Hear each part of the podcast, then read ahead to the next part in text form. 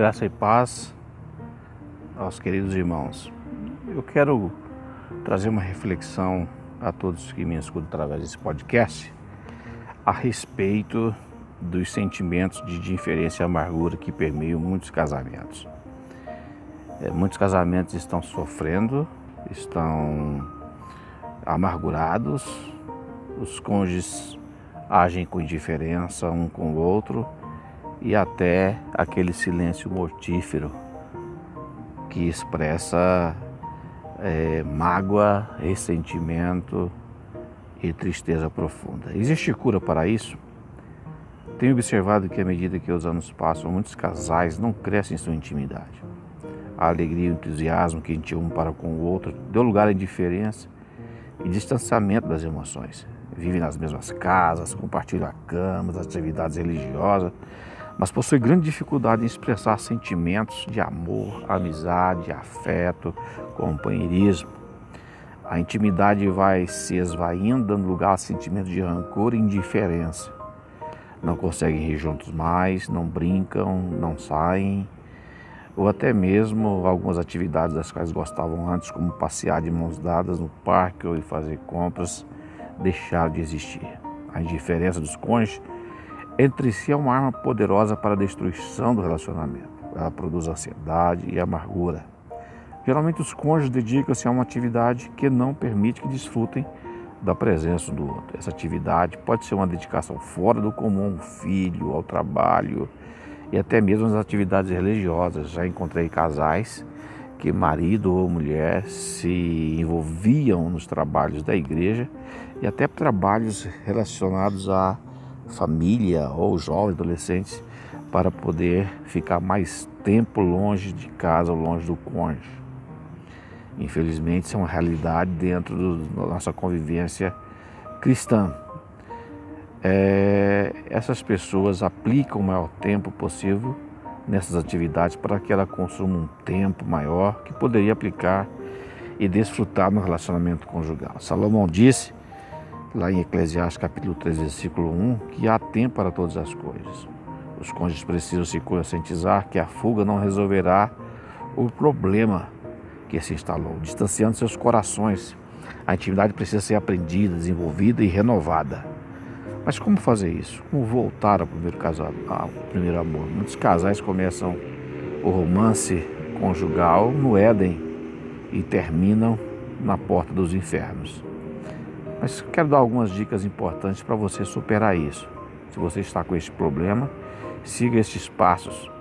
Se você não está passando por isso, reflita e use as dicas para seguir como prevenção para que você não caia nessa armadilha e venha sofrer com esse problema. Primeiro, quero dizer para você que você precisa usar o perdão para apagar as mágoas. O perdão deve ser a base de apoio emocional e espiritual no casamento. O Senhor Jesus ensinou a teologia do perdão lá na oração do Pai Nosso.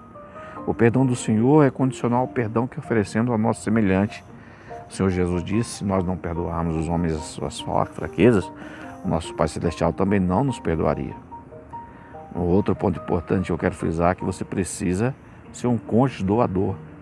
Muitos relacionamentos, seja matrimonial ou fraternal, se desgastam devido à presença do egoísmo no coração. Já trabalhou com aquela pessoa do lado, aquele que na empresa chamam de morcego, sanguessuga, só você trabalha e ele só olha. Infelizmente, muitos cônjuges agem assim no casamento, devido à presença do egoísmo no coração.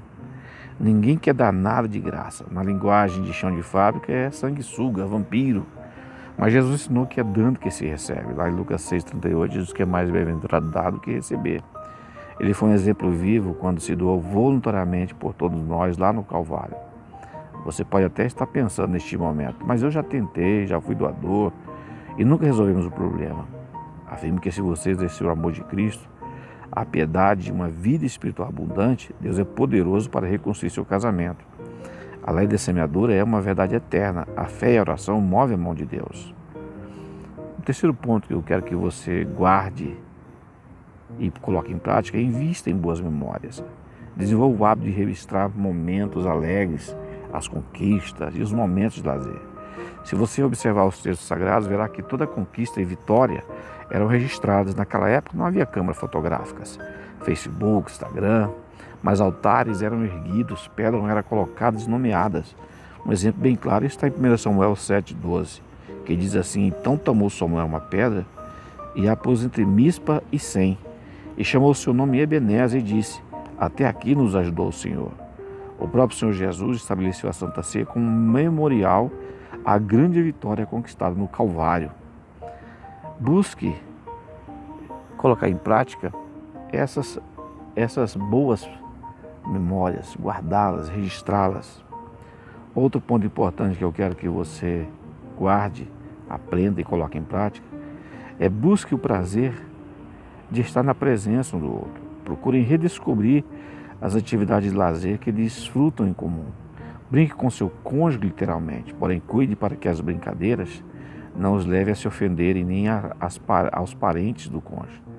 O exemplo bíblico que você pode observar da importância dos lazer dos cônjuges está lá em Gênesis capítulo 26, 8 a 9. Está registrado para que você entenda que a vida conjugal também tem humor. O humor é, saudável faz parte do relacionamento. Diz lá o texto bíblico assim: Ora, tendo Isaac permanecido ali por muito tempo, Abimeleque, rei dos filisteus, olhando da janela, viu que Isaac acariciava a Rebeca, sua mulher. Então Abimeleque chamou Isaac e lhe disse: É evidente que ele é tua esposa. Como, pois, disseste minha irmã? Respondeu Isaac: Porque eu dizia, para que eu não morra por causa dela. Outras traduções dizem que Isaac estava brincando com a Rebeca. Então, o casamento precisa ter humor também, um humor saudável, humor que é, traz conforto, intimidade e alegria.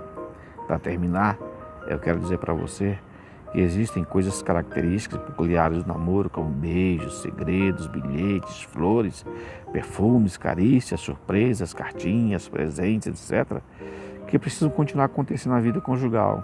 Eu mesmo carrego na minha carteira bilhetes que a minha esposa escreve e de vez em quando eu tiro dela e leio e me lembro do carinho e do amor que ela sente por mim. O romantismo do namoro deve ser preservado, cultivado, cuidado, como se fosse uma plantinha delicada que sem água seca logo. Elas fazem parte das coisas mais importantes para um casal se amar para sempre. O próprio Senhor Jesus alerta a sua igreja a não deixar o primeiro amor das suas primeiras obras.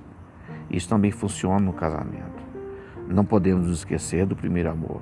Lá em Apocalipse 2,4, o Senhor Jesus diz assim: Tenho, porém, contra ti que deixaste o teu primeiro amor. Que tal você começar agora? Lembre-se, invista em boas memórias, busque o prazer de estar na presença do outro, seja um cônjuge doador e coloque como base do seu relacionamento o perdão. Fazendo assim, se você fizer a sua parte, com certeza Deus vai responder e vai entrar com providência restaurando o seu matrimônio. Forte abraço, que Deus vos abençoe em Cristo Jesus.